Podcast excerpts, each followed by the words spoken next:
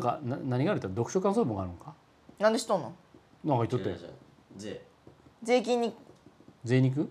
税金に関してあ税金なんか納めてないのに何を書くんやってな俺に書かせろそんなこほとんとやほんとや何言っとるんやで税についてって子供のくせに税金納めてから言えよあ消費税納めとるかまあまあまあ収めとるっちゃ収めとるけど